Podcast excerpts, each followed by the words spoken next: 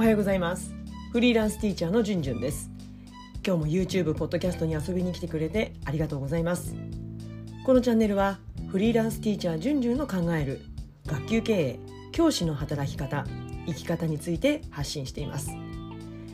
えー、1ヶ月以上前になるんですけれども知り合いのね、まあ、同じ教育関係のお仕事をされている方たちが SNS 上で、まあ、ある都道府県の公立学校教員採用試験選考考査志願状況、まあ、こういったものをシェアしているのを見ました。まあ、7月に入ってねもうそろそろ、えー、2023年度かなの、えー、採用試験が始まるわけですけれども、まあ、そのね志願状況というのがシェアされていたんですね。まあ、それはね結局公立小中学校ともに倍率が1倍を下回っていました。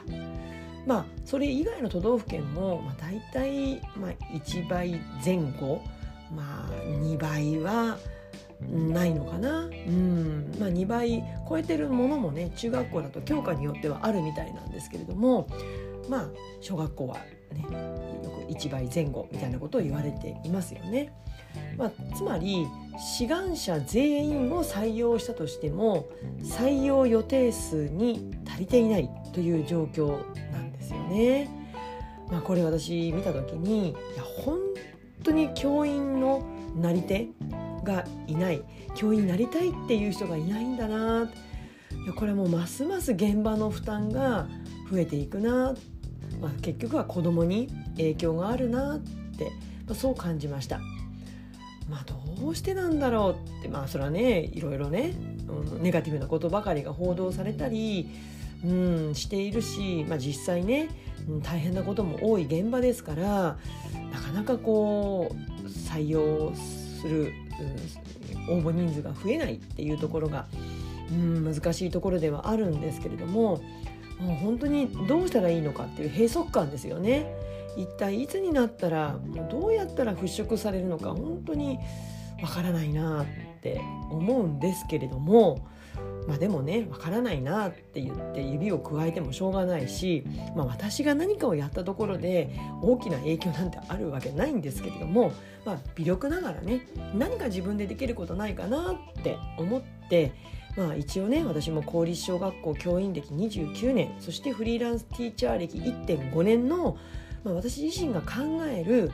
学校で働くことの魅力まあまあ、魅力だけじゃなくてね、まあ、正直ね大変なことが多いです。うん、大変なことだらけって言ってもいいですけれども、まあ、そういったね、まあ、個人的な体験を通して得られたことをもうお話ししていきたいと思います。ぜひね今日の YouTube ポッドキャストの音声がこの学校で働くことをどうしようかな、魅力はあるんだけれどもしんどそうだなどうしようかなって迷ってる方のまあこうご自身の人生の生き方働き方を選択する材料の一つとしていただけたらなって、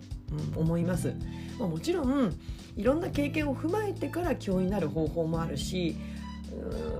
若い時にけあの教員をやってからまた違う職業に行くっていう方法もこれからはね、うん、いろんな働き方が考えられると思うんですよね。ずっと教員をやるっていうことも、魅力的なことだけれどもいろいろな職業を経験するってこともまた大事なんじゃないかなって思います。うん、人生100年時代言われています一つの職業を一生続ける時代から働く場所そして内容をステップアップさせながら自分の人生を豊かに、うん、楽しく形作っていく時代になっていると言われてます。このね教師という職業って、教育っていうねこう人間の根幹を担う営みに携われる本当に重要な仕事なんですよね。ということで教師という職業の魅力そしてもう包み隠さず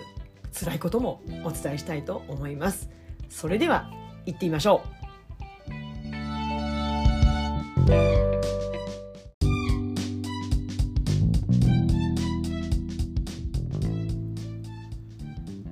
2つの柱でお話を進めていきます1つ目は教師になって苦しかったこと。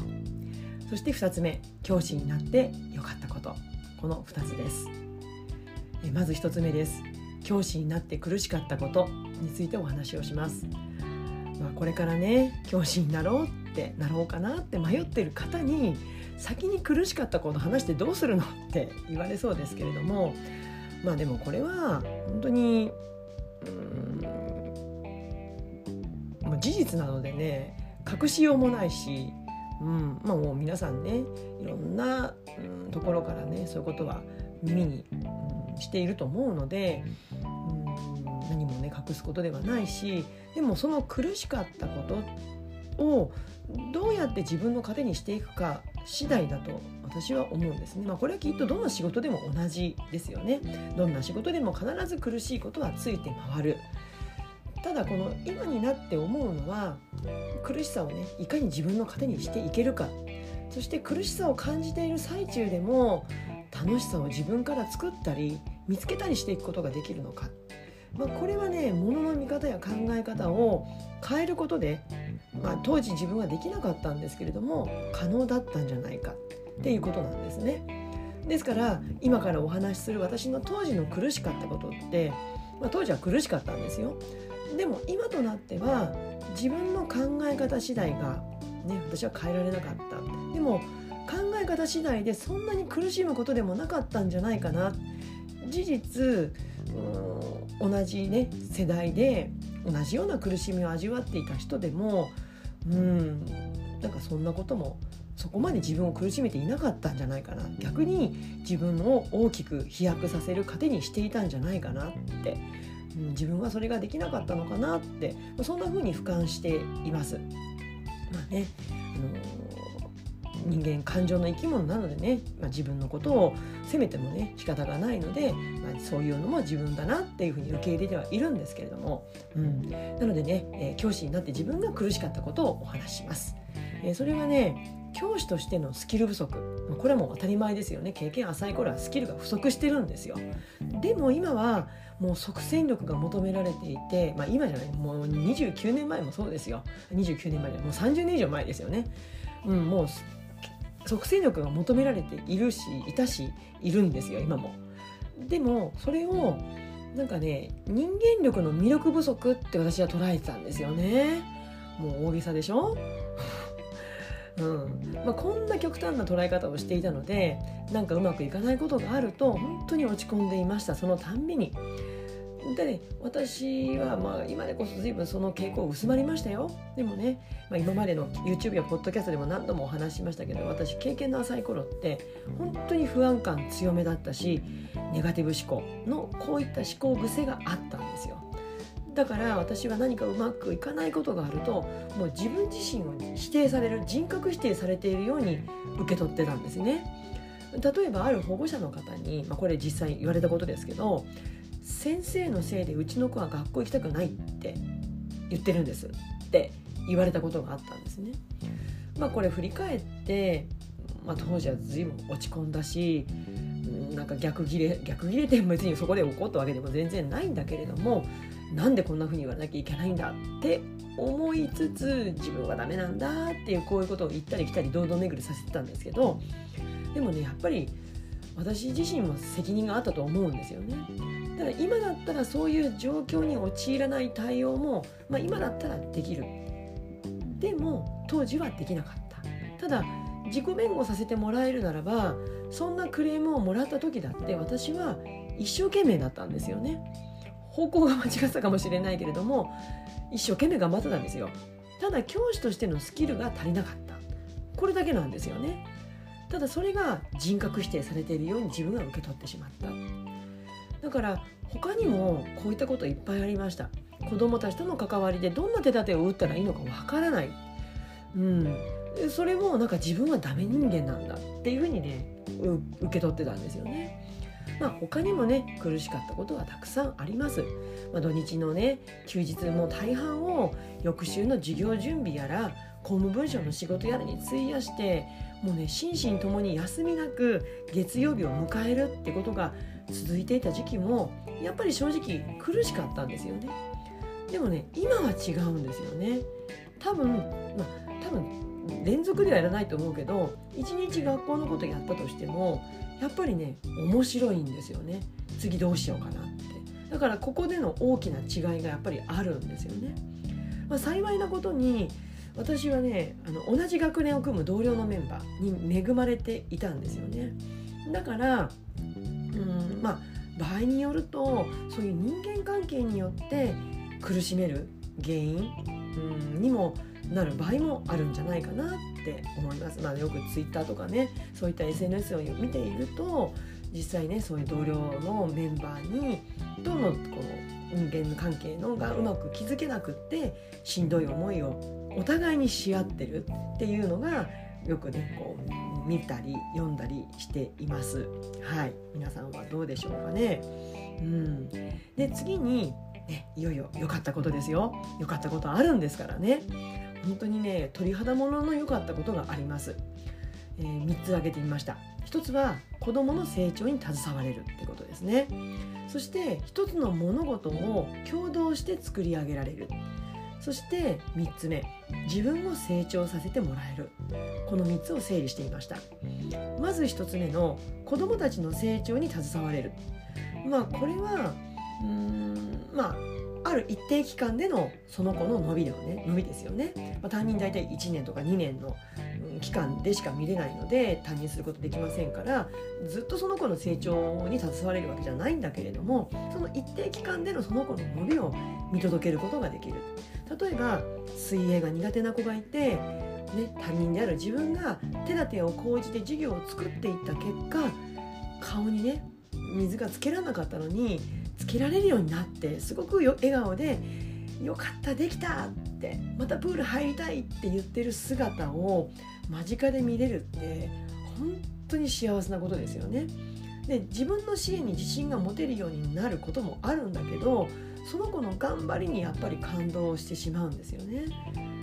もうね水怖くって怖かっただろうな逃げ出したかっただろうによく言い続けたなってよく水顔つけたねって本当その子の勇気に立ち会えたことがとても幸せだと思うんですね。まあ、これってその子の保護者の方でも立ち会うことはできない場面なのでいやもう教師冥利に尽きるなっていうふうに思います。まあ、それはね学習他の学習も同じですよね。あとはあの喧嘩っ早い子がぐっと耐えて友達に何か譲ってあげているところにたまたま出くわした。もうねその子の成長に涙ぐんじゃいますよね。本当に毎日の小さな積み重ねの過程でポッと小さな花が咲くように時々ですよ。本当にたまにこういった場面に立ち会える、うん、もうたまにですよ。それ以外はね。と我慢ですよ。忍耐の忍の字ですよね、うん、そういったことを積み重ねてたまにそういったことがポッと出会える。教師の喜び教師の妙利に教師冥利に尽きるんじゃないかなと思います。そして次に一つの物事を共同して作り上げられるっていうことですね。でまあこれ子どもたちとの関わりでも言えるんですけれども私はどちらかというと同学年のね同僚のメンバーと運動会や音楽会社会科見学、まあ、こういった行事を通して、うん、このことをね喜びと感じることがとても多かったですね。どんな行事を行う時もこの行事でこの学年の子たちにどんな力をつけてほしいのかっていう狙いをとことん話し合います。まあ、その上で手立てや活動内容を組んでいきます。同じ目標に向かって、うん、教師の目標っていうのは子どもたちの幸せ子どもたちの成長を実現するため、